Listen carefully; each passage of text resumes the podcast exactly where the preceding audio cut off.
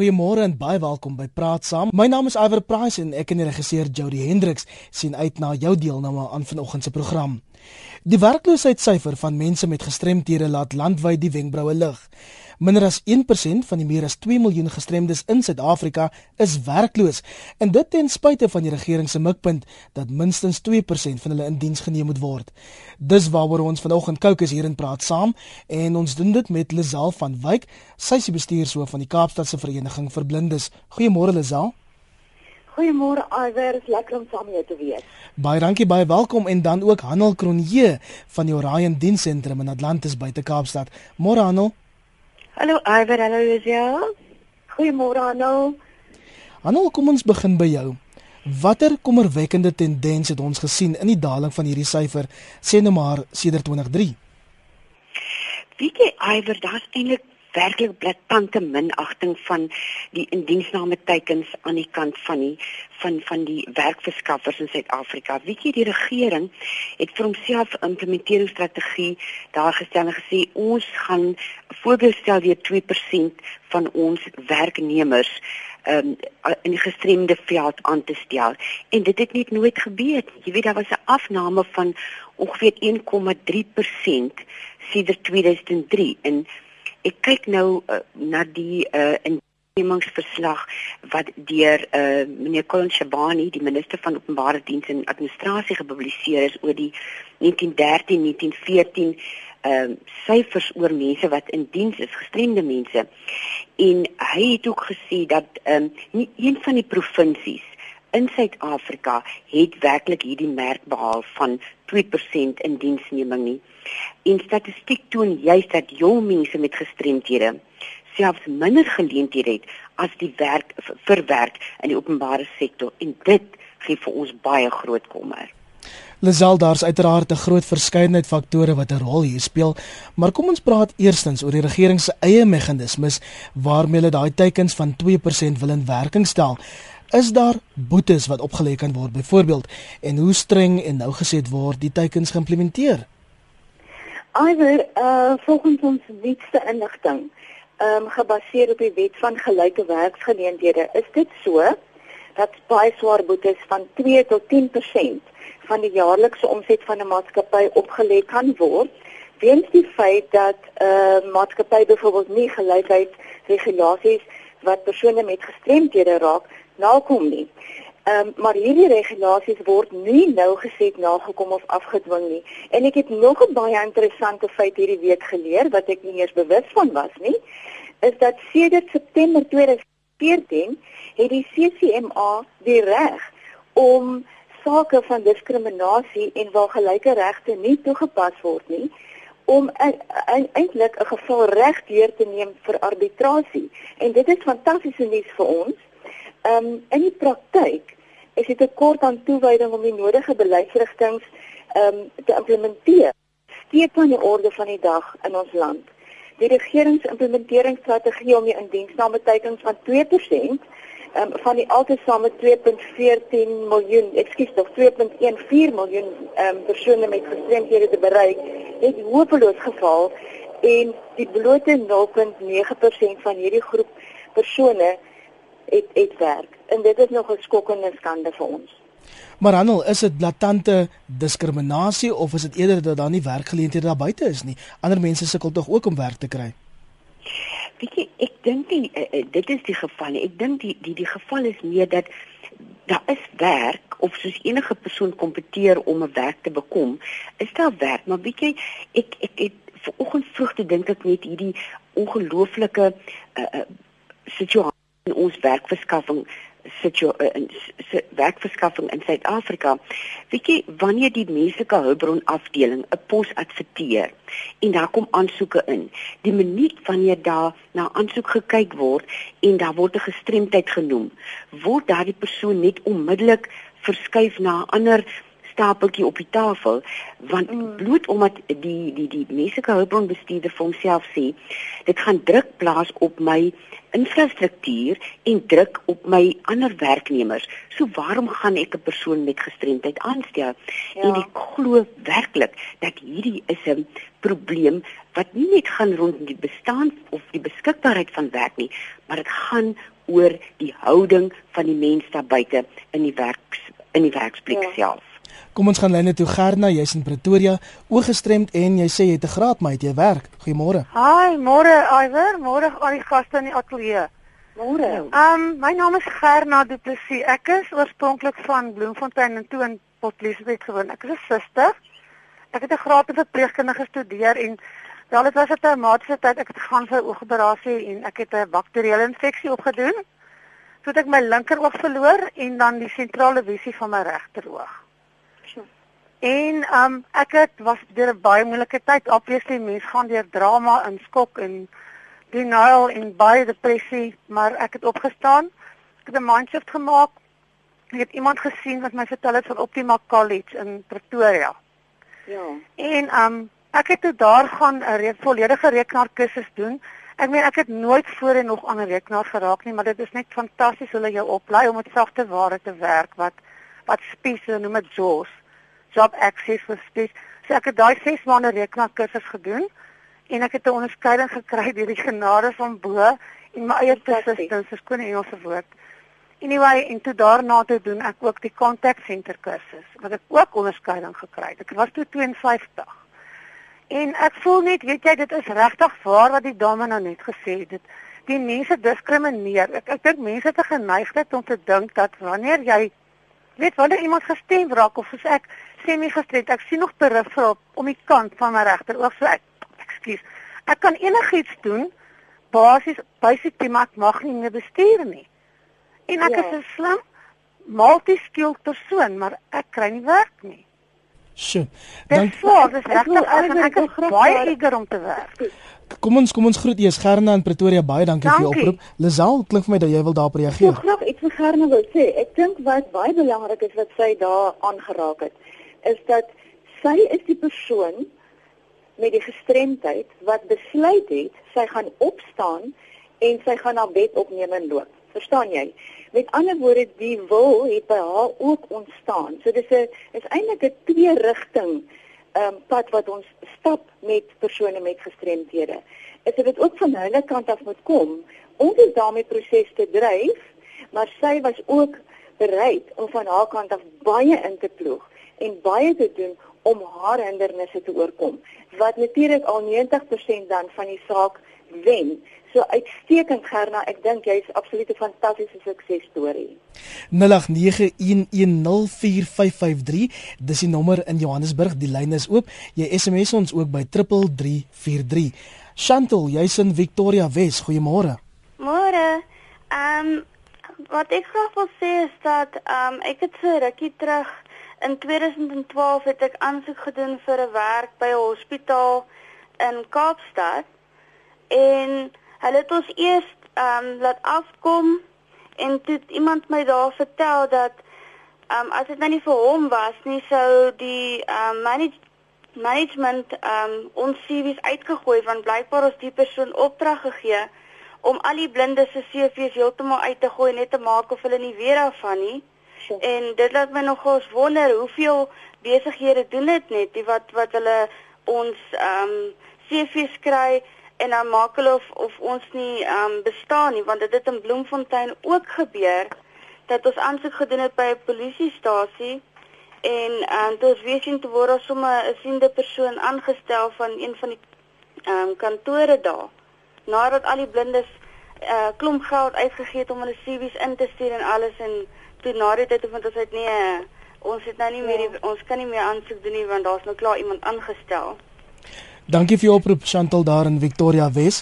Saam met dit wil ek 'n SMS leen lees van iemand wat bietjie 'n ander perspektief het. Dis luisteraar wat sê: "Amen om gestremdes met 'n beroep te bemagtig, maar ek sien elke dag by my werk dat gestremdes die effektiwiteit van die stelsel benadeel."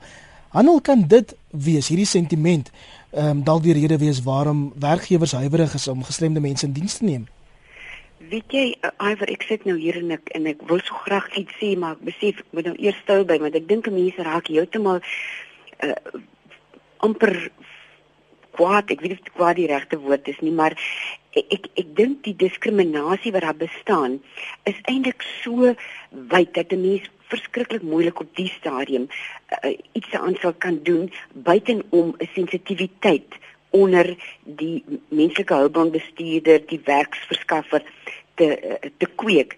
Wat vir my ek ek hoor nou oor die oor juis oor RSG vroeër vanoggend dat hulle sê dat die departement van arbeid het nou ehm um, toekennings vir mense wat ehm um, gelykheids uh aanstellings binne die werksplek maak en dit handhaaf.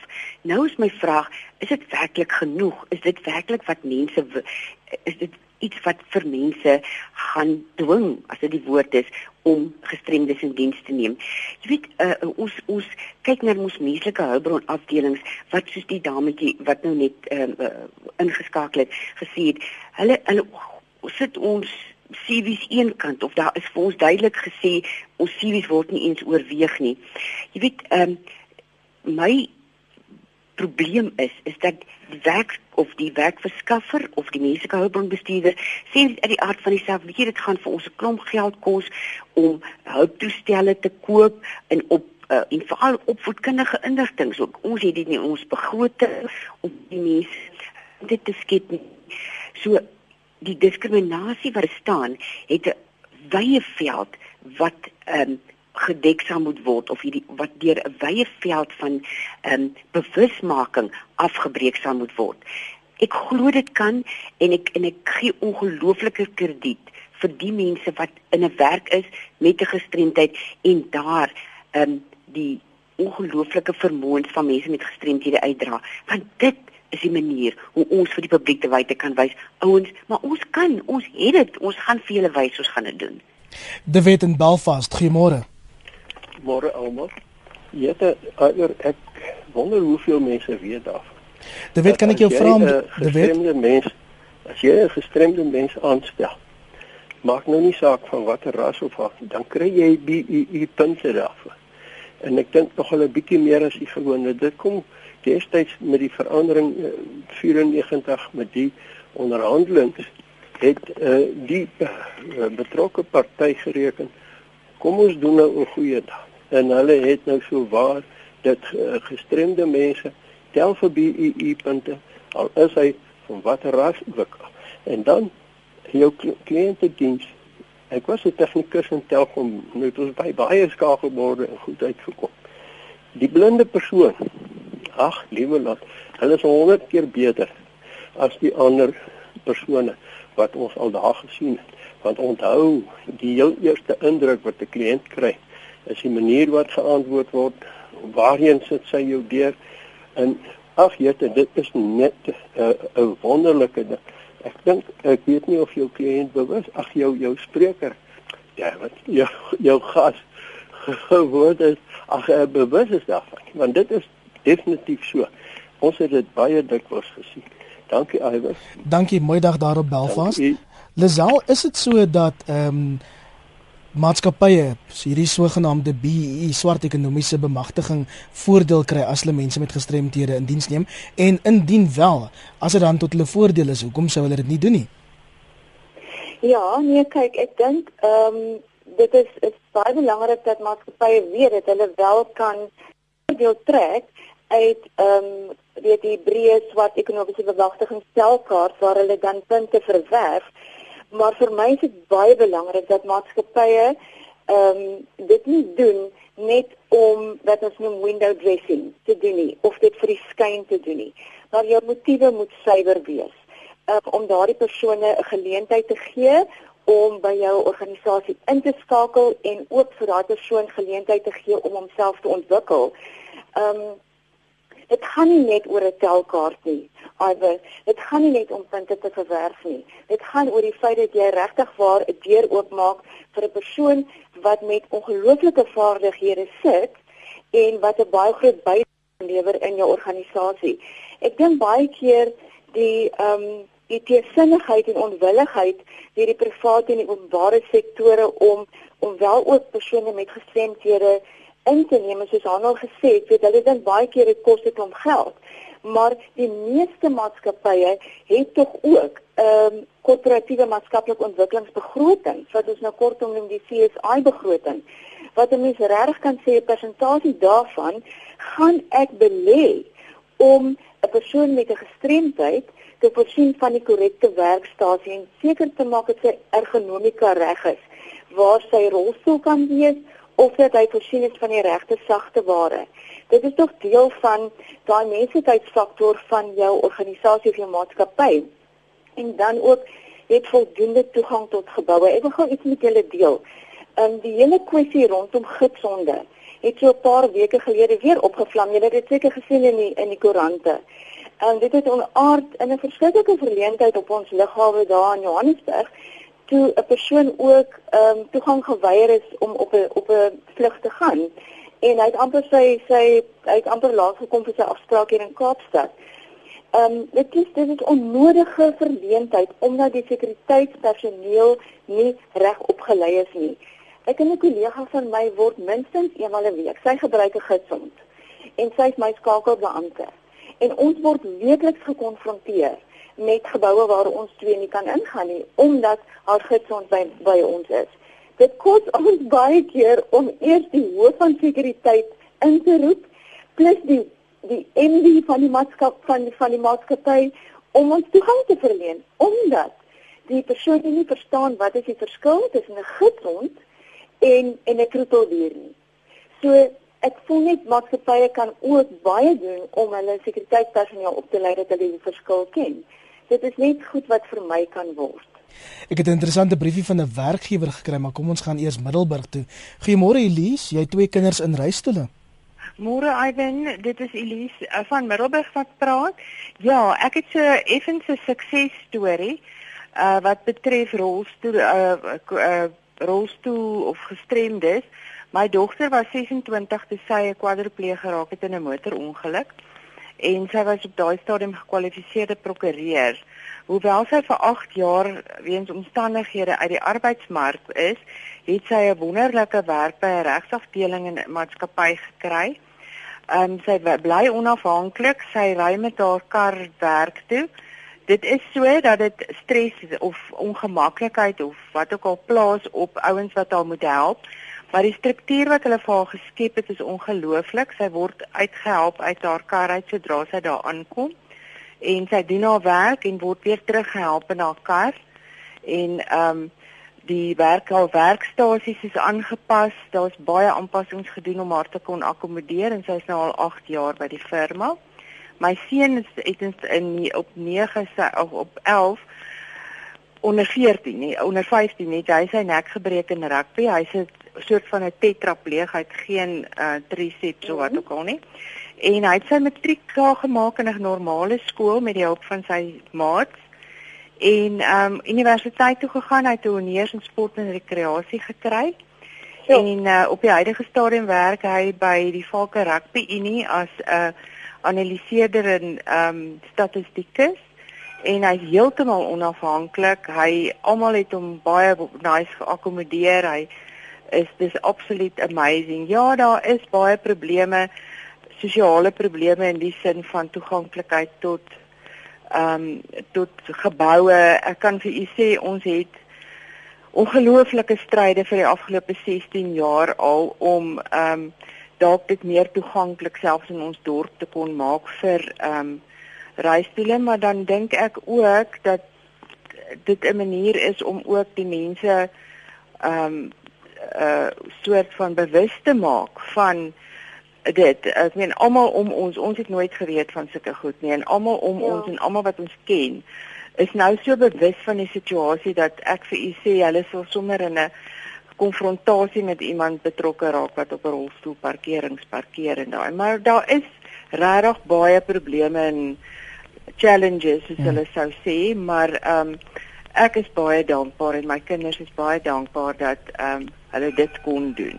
Dankie vir jou oproep Elise daar in Middelburg. Liselm, is daar daar persepsies, stereotypes wat die bemagtiging en die werkverskaffing van mense met gestremthede ondermyn? Baie beslis. Ehm um, dit is nog definitief so dat mense beskou persone met gestremthede as as persone met beperkings wat onproduktief sou wees of dat dit hulle soos dan ook net gesê baie geld sou kos om die persone te akkommodeer. Jy weet hulle word hopeloos verkeerd opgesom en geetiketeer as as personeel wat slegs toegerus is vir sekere werksgeleenthede, ehm um, wat min of meer geen vaardighede ehm um, vereis nie. 'n Ander misvatting wat nogal vir my baie ernstig ook is, is ehm um, misvatting deur werkgewers dat die graad van die gestremdheid van die persoon word ook baie keer nie in berekening gebring nie.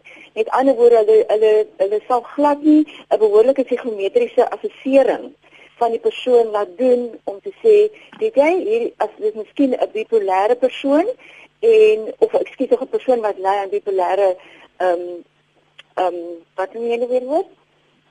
Hanna help my. Afwyking. Bipolêre afwyking. Ja. Dis reg. Okay, ehm um, wat ek daaroor wil sê is dat daar baie van hierdie tipe gestremdhede wat fantasties beheer kan word met medikasie.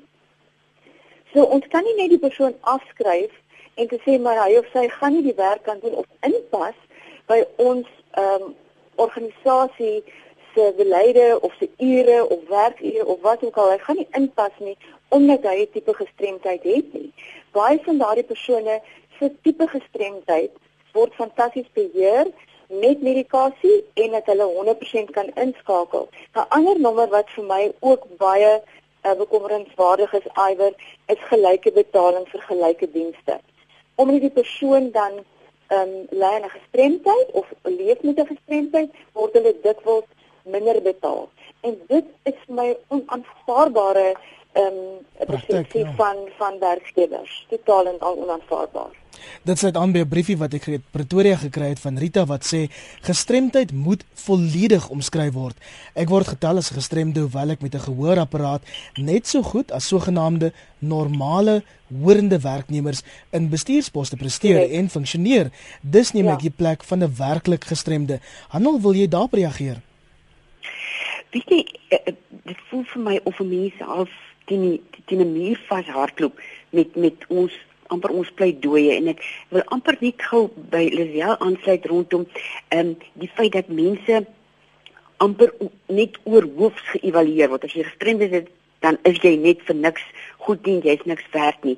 En en dit is werklik nie so nie. Daar word nie gekyk na die individu rondom sy probleem nie. En ek het nou amper jou vraag heeltemal verloor van skone opgewondenheid om by hierdie uh, stelling uit te kom. Ehm um, want ek wil net gou vir jou sê, weet jy, ons kyk amper na uh, reeds op skole op word word kinders ehm um, is die persepsie van ander leerders dat die kind moet 'n gestremdheid wat saam met my uh, in die klas sit nie dieselfde kan doen as ek nie. So ons gee nie vir hom dieselfde aandag nie en ons gaan nie vir homself by dieselfde uh, leer uh, uh, hy het dieselfde leergeleenthede as die ander nie. En ek dink ons um, opvoedkundige inrigtinge na my mening behoort fondse te skep ten einde hierdie kinders in staat te stel om op 'n gelyke vlak met ander kinders te kan ehm um, kompeteer, te kan groei en ook dan so die die, die arbeidsmark te betree. En weet daar word openlik toegelaat dat diskriminasie volg om mense die houding het van 'n gestremde gaan dit nie kan doen nie. Hulle is uh, uh, goed genoeg, ekskuus vir my aanhaling, maar ek sê dit in hakkies. Hulle is nie bevoeg nie en die die die diskriminasie is amper 'n deurlopende ding wat nie net in uh, uh, in die publiek kom dit voor. Mense sien 'n gestremde op straat en sien kyk so half skief en sien, "Gits, kyk net daai man kan nie eens behoorlik loop nie. Hoe dink hy kan kan hy dalk werk kry?" Ja. Mm. So ek dink dit is 'n ongelooflike sensitiwiteitsoefening wat ons as mense wat deel is van die leefwêreld van die gestremde moet toepas, uitoefen en ek het ehm um, Lisel het net nou genoem van die gitsonde. Die op opvoeding, opleiding, bewusmaking is 'n amper 'n voltydse werk. Daar sou elke dag vir mense gesê moet word, maar hier's die geleentheid, hier's die kansse. Ehm um, ek was gister by 'n 'n 'n fabriek um, hier in Atlantis waar ons oor dieselfde aangeleentheid gepraat het dat gestremde mense die geleentheid moet kry om die werk wat uh mense sonder gestremdheid doen hoe te kan doen en hulle behoort getoets te word om te kyk of hulle dit wel kan doen. Gee hulle die geleentheid, maak hulle leefwêreld groter sodat hulle ook kan bewys dat hulle dieselfde talente as ander mense. Anel, jy praat net so oor nie gestremdes wat beter ingelig moet word, maar Janet van Pretoria is op die lyn en sy sê gestremdes moet meer doen en Janet, jy is self gestremd. Goeiemôre. Goeiemôre. Ja, ehm um, ek wil net graag sê ek is in 'n ongelooflike voorreg om so byna 50 jaar lank al gestremd te wees. En dit was vir my 'n voorreg om te sien dat wanneer jy uitreik na mense toe en jy lig hulle in oor hoe jy nou gehelp wil word, daai ongelooflike ehm um, daai daai ongelooflike hoe mense jou dan help. Maar jy as gestremde persoon moet na hulle toe gaan en hulle 'n bietjie leiding gee oor hoe hulle jou moet help. Nou ek wil sê ek is gelukkig om gestremd te wees want ek het groot geword in 'n huisgesin waar ons drie gestremde susters was. En omdat ek die oudste was, het ek half eers met hierdie ehm um, hierdie aanpassing om anders te wees te doen gehad. En dit was vir my verskriklik moeilik en dit en omdat ek wou gehad het my sissies moenie so swaar kry as ek nie. Toe het ek nou gegaan en gekyk en watter areas het ek nou gesukkel. En dan het ek nou 'n oplossing gevind hiervoor en dan het ek dit nou met my sissies gedeel. Dan sê ek vir hulle, weet jy as jy nou dit doen, moet jy so 'n bietjie dik probeer wat dit werk. Ek het nog hmm. nooit deur die publiek of iemand in die publiek uh te doen gehad wat hulle nie gewillig gewillig was om my te help nie. Dit is 'n ongelooflike voorreg om te sien hoeveel mooi en hoeveel goedheid is buite in die publiek. Ek dink net dat ehm um, gestremde mense self moet uitreik en met 'n vriendelike oog, nie met 'n wat skuld jy my? Ek kan iets nie doen nie. Houding ehm um, is selfvertroue. Jy leef met jou gestremdheid, jy maak dit jou deel ek is ook uh, aan 'n ek is eendag gevra oor wat is my idee. Ek sien nie myself as gestremd nie hoewel ek nou soort van gestremd is. Hmm. Ek is eendag gevra deur 'n koerantman. Nou maar as jy sê jy is nie gestremd nie. Ehm um, wat is dan gestremd in jou oë? So sê ek weet jy. Vir my is 'n gestremde persoon iemand wat alles het en dit nie gebruik nie. So as jy 'n gestremde persoon is en jy gebruik alles wat jy oor het, dan is jy nie gestremd nie. Sjoe. So ek wou net graag dit gedeel het. Dankie vir jou tikkie sonskyn daar, Janet in Pretoria. Kom ek lees nog van die SMS'e wat ons ontvang het onder andere van Lizet, 'n arbeidsterapeut wat werk met mense met gestremthede in die werksplek en sy ontoegang, sy sê ontoeganklike en onvoldoende onvoldoende openbare vervoer maak dit ook baie moeilik vir mense met mobiliteitsgestremthede. Alma sluit daarbey aan en sy sê dis byna onmoontlik vir mense wat van rolstoele gebruik maak om met openbare vervoer by die werk te kom. So as hulle werk kry, kan in elk geval nie daar uitkom nie. Nog 'n luisteraar wat sê baie hartseer diskriminasie teen gestremdes. Dis 'n saak van empatie en menslikheid. Met vandag se tyd weet ek van obese werknemers in my bedryf wat baie meer onbekwaam is as byvoorbeeld gestremdes. 'n Ouma in Kaapstad sê ek word so kwaad. Hulle dink as jy gestremd is, is jy ook brein gestremd. As hulle met met meer werksetiek en integriteit as baie gesondes, hulle verdien 'n kans in die lewe. Lisel vir ons weer 'n paar rekeninge betaal.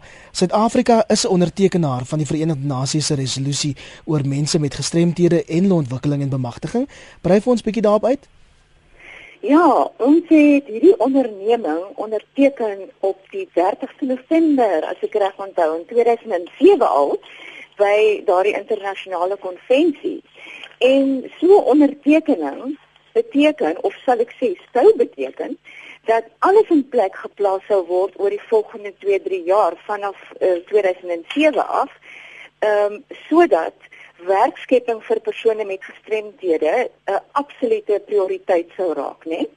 Maar as ons nou kyk, as terugkyk, ons is in 2015 sit ons gekonfronteer met 'n status quo wat so bekommerenswaardig is. Met ander woorde, ons boer eintlik agteruit Ons het glad nie naby gekom aan die teikens wat ons vir onsself gestel het nie. En ek dink net die die hele kwessie van die monitering en of implementering en dan monitering en evaluasie om seker te maak dat dit geïmplementeer moet word is nie totaal en al afwesig. Ehm um, die realiteit is so ver verwyder van van die van die oorspronklike droom wat ons gehad het. En veral wanneer ons nog steeds kyk na die swak gehalte van die skoolopvoeding uh, vir persone met gestremdhede. Ek wil net 'n voorbeeld gee noem. Ons ons kry studente wat by ons opleidingsentrum instap. En dan het nie dit ek, ek kan nie vir jou sê nie, ek dink ons persentasie is 3% wat graad 12 het. Die res van hulle het net graad 10 of minder. Dat sien hulle wat hulle werklik sukkel om te stel. Ehm um, of om een een net een taal baie goed te kan praat. Uh, met ander woorde ons ons het 'n geweldige agterstand met gehalte opleiding in skole en ook vaardigheidsopleiding. Ek dink net organisasies sal of opleidingssentrums sal hulle soppies baie baie hoër moet optrek. En dan natuurlik die hele kwessie rondom die werksplasings wat een van die doelwitte was en dan swak infrastruktuur om net buite ehm um, aan te sluit by die een ehm um, luisteraar wat nou net gesê het dat die uh, publieke vervoer is nog steeds 'n geweldige kwessie vir rolstoelgebruikers. Uh ons ek dink ons begin hierdie olifant stukkie vir stukkie eet en ek wil vir stad Kaapstad absoluut salueer dat hulle daadwerklike pogings aanwend om ons publieke vervoer baie meer toeganklik te maak, maar ons is nog nie waar ons moet wees nie. Ek dink eintlik die die hele kwessie van ehm um, die implementering en monitering dit gaan dalk 'n verskil bring. Ehm um, want ons situasie is besig om om te vererger en hierdie ehm uh, monitering sal van bo af moet kom. Die regering sal hier die leiding moet neem en ons sal moet begin wegbeweeg van sogenaamde minimum standaarde. Kom ons lig bietjie die verwagtinge om 'n daadwerklike verskil te maak en te kan sien Ehm um, en dan die die hele kwessie van die afwesigheid van die monitering of wetgewing wat toegepas word, speel natuurlik 'n absolute ehm uh, groot rol. So, dit sal ja, ons sal moet saam staan, Anno. ons sal die mense nou- met pasvat bietjie. Anno, wil jy vinnig daarop reageer? Wieke, ek wil graag uh, by Lisel aansluit deur te sê eerstens wil ek krediet gee vir die vorige uh, in uh, dame wat ingeskakel en en met soveel vreugde oor haar gestremdheid gepraat. Ek kan nou ek het haar naam nou vir 'n oomblik vergeet. Ja, nee. Ek dink dit is briljant en dit is dis die manier waarop uh, die gestremdes en hulle omgewing vir die mense daar buite kan sê akkommodeer ons maak maak vir ons deure oop want ons wil saam met julle beweeg maar kom ek ek wil net graag aansluit by wat Lisel gesê het dat ons in Suid-Afrika sal beslis moet gaan leer by ons ewe knieë in in in in in lande ons see uh ander praktyke wat daar in lyn gebring is mm. met met met die akkommodering van mense met gestremthede. Weet jy, toporganisasies in die buiteland uh gee ongelooflike voordele, dienste, maak die die die die werksomgewing vir hulle gestremde werkers werklik so dat hy dat die mense 'n deel vorm van die groter werkskops. Op so 'n wyse dat niemand iets agterkom hulle is gestremd nie. En vir my is dit ook belangrik dat daar moet ontwikkelingsprogramme wees vir mense met gestremdhede in samewerking met hulle. Met ander woorde, hulle moet deel vorm van die ontwikkelingsprogramme vir hulle. En en dat mense net altyd oor hulle koppe besluite neem en verby ons ou vergaderings apart om besluite oor hulle te neem. Dit is ongelooflik diskriminerend. Hulle is die mense wat werklik weet ja. wat het hulle nodig, waarheen is hulle op pad, hulle sien 'n visie vir hulle self en langtermynstrategieë binne in werksplekke in hulle strategiese beplanning moet in plek gesit word ten einde mense met dit deel te maak van die werksmag. En hier wil ek regtig die die die die nie net die hulp nie, maar die samewerking, die die saamstap op die pad vorentoe van elke gestremde daar buite. Uh ek my op hulle beroep en sê kom ons stap die pad saam want net alleen deur saam te staan en 'n groter korps te vorm, gaan ons iets kan verander. Anderste gaan ons nêrens kom nie. Op die SMS lyn 'n boodskap van iemand wat sê julle praat die heeltyd net van sigbare gestremdheid. Wat van die onsigbare gestremthede? Dowe mense word nooit erken in enige praatjies oor gestremthede nie en hulle weet dit nie eers nie omdat hulle nie kan hoor nie. Karin sê sy is in 'n rolstoel en swat op Stellenbosch. Sy wil graag werk en 'n bydrae lewer tot die samelewing, maar sy is bekommerd oor werkgeleenthede. En sy sê ek wil graag kommentaar lewer op iemand anders wat beweer het dat 'n gestremde mens die produktiwiteit van die maatskappy beïnvloed. Daar bestaan 'n geweldige groot verskeidenheid van gestremdhede en die publiek en werkgewers moet hulle self daarvan inlig sodat elke gestremde persoon in die korrekte werk geplaas word. En dan vra Hilly, hoeveel gestremdes het die staat in hulle diens? Dis 'n goeie vraag. Ek wonder of Lazel of Hanel daarop beantwoord het. Uit welkome SMS van Bronwil wat sê daar is nie eens werk vir gesonde mense nie. Ja, as gestremde mense dan 'n ongesond Bronwil. In 'n geval wat nog vir gestremdes?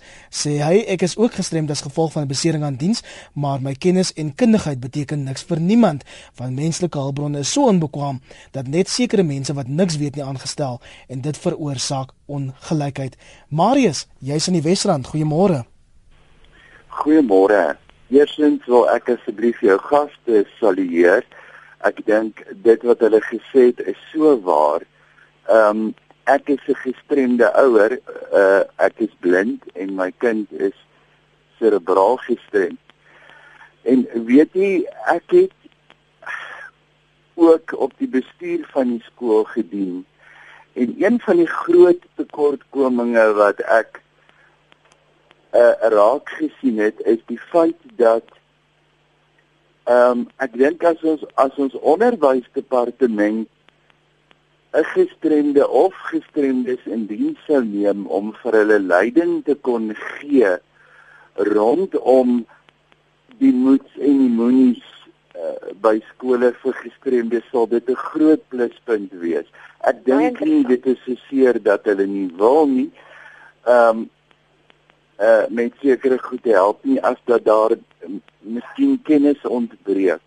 Uh die die ander ding wat ek wil sê rondom in diensplasing uh ons gesin het 'n situasie beleef ehm um, uh waar ek dringende pos moet kry. Ehm um, ons ons het so 'n bietjie situasie beleef en ek sukkel geweldig om om 'n uh, 'n pos te kry. Nie dat nie gestremdes nie sukkel nie.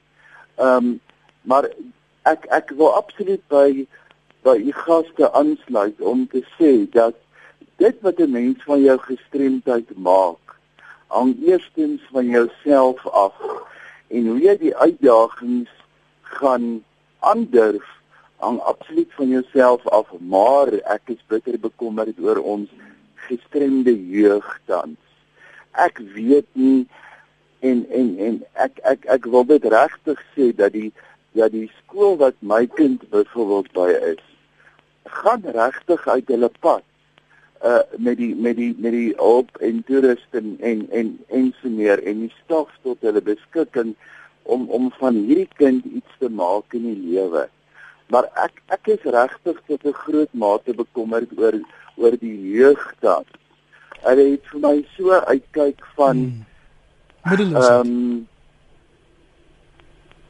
ek moet koop met my gestremdheid, maar ek aanvaar dit nie noodwendig nie en en en die feit dat byvoorbeeld die sielkundige uit die uit die uit die skole vir gestremdes uh nie tans kan ageer as as as sielkundige byvoorbeeld nie omdat die die onderwysdepartement hulle pos meer breër omvat dat hulle by verskillende skole moet diens doen ek dink net nie dit kan werk in die praktyk nie omdat Marius, Marius ek gaan jou daar nie rede moet val. Ongelukkig daar's baie mense wat nog probeer deurkom maar ek waardeer jou oproep.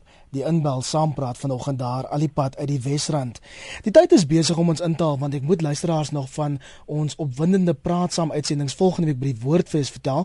Lazal Is daar 'n gevaar dat die regering en die staat net lippetaal bewys aan resolusies en teikens, maar dat dit in die praktyk wensdenkery raak en dit omdat die verbintenis in die praktyk nie bestaan om dit te implementeer nie? Ja, ek ek dink baie beslis so en ek foto ek ek is net besig om die arme staatsvoet met hulle aan te gaan oor die feit dat die die dinge nie geïmplementeer word nie. Maar ongelukkig moet ons nou maar die regering regtig waar aanspreek hieroor en en sê dat in die praktyk is dit wensdenkery. Ehm um, die die praktyk en die teorie is ligjare van mekaar uh, verwyder en ons het hulle raad en of nie hulle raad nie, ekskuus, ons het hulle leiding nodig om druk uit te oefen op die koöperatiewe wêreld en selfs ook in die regeringsdepartemente om mense gelyke regte en kansse te gee in hulle afdelings waar aanstellings gedoen word en dat hulle sal sê 2% minstens. Weet jy ons het nou die dag hier 'n konvensie gehad ehm um, juis oor hierdie hele onderwerp. En daar het iemand opgestaan wat werk vir die regering. Hy's 'n baie sterk leier, hy self 'n um, persoon wat leef met 'n gestremdheid. En hy sê hierdie 2% moet eintlik na 7% gelig word. Want dan sal ons eintlik regtig 'n verskil sien. Op die einde van die dag sukkel ons nog om by die 2% uit te kom. Maar op hierdie stadium is dit vir my wensdenkery en dit sal van bo af geïmplementeer moet kom moet word om regtig 'n verandering te sien. Ek wil graag net ehm um, gou aansluit alweer ook by hierdie uh, by die best practices wat ons net oor gepraat het. Wil net ja. by aansluit by wat Hanal gesê het. Kortliks asseblief. Daar is wonderlike leerskole oor see en ons moet ons moet onsself vergewis met waar hierdie goed reg geïmplementeer word en dat ons dit kan bring na ons land toe. Ek is nou juis op pad Suid-Korea toe en ek gaan twee groot instansies ehm um, besoek en ek sal graag daai inligting wil terugbring en met julle deel oor hoe hulle dit suksesvol doen. So as ek in Mei terug is, sal ek dit met julle graag deel. Asseblief, handel voor ons jou groet. Watter strategieë kan in die praktyk ontwikkel word om die status quo te verander en om die werkloosheidssyfer van gestremdes daadwerklik te verander? Jou mening kortliks asseblief. Weet jy, ek glo dat daar definitief gebruik moet gemaak word van die gestremde om die strategie saam met hulle te ontwikkel. Ons uh, dink ek herhaal myself, ek het net nou ook gesê dat ons is besig om te beweeg verby gestremde en oor hulle en rondom hulle, maar ons trap net water. Ehm um, presies daai lippetaal storie wat Lisel gesê het. Ons moet mekaar se hande vat en bereid wees om te sê hierdie mense weet wat hulle nodig het, weet waar hulle op pad is en ons moet saam met hulle pad stap. So my strategie wil amper begin, wil amper die wegspringplek behoort te wees kry die gestremde saam en praat uh, saam met hulle om 'n pad vorentoe te bepaal. 'n Strategie is 'n langtermyn uh, besluitnemingsproses en al begin dit klein, maar na mate dit groei, moet daar ook baie meer begrip en verstaan te kom van almal rondom daardie persone wat met gestremdhede in die werksplek. Dis ongelukkig waar ons vanoggend gaan moet halter baie dankie aan Lisel van Wyk, die bestuurshoof van die Kaapstadse Vereniging vir Blindes en ook Handel Kronje van die Orion Diensentrum in Atlantis buite Kaapstad.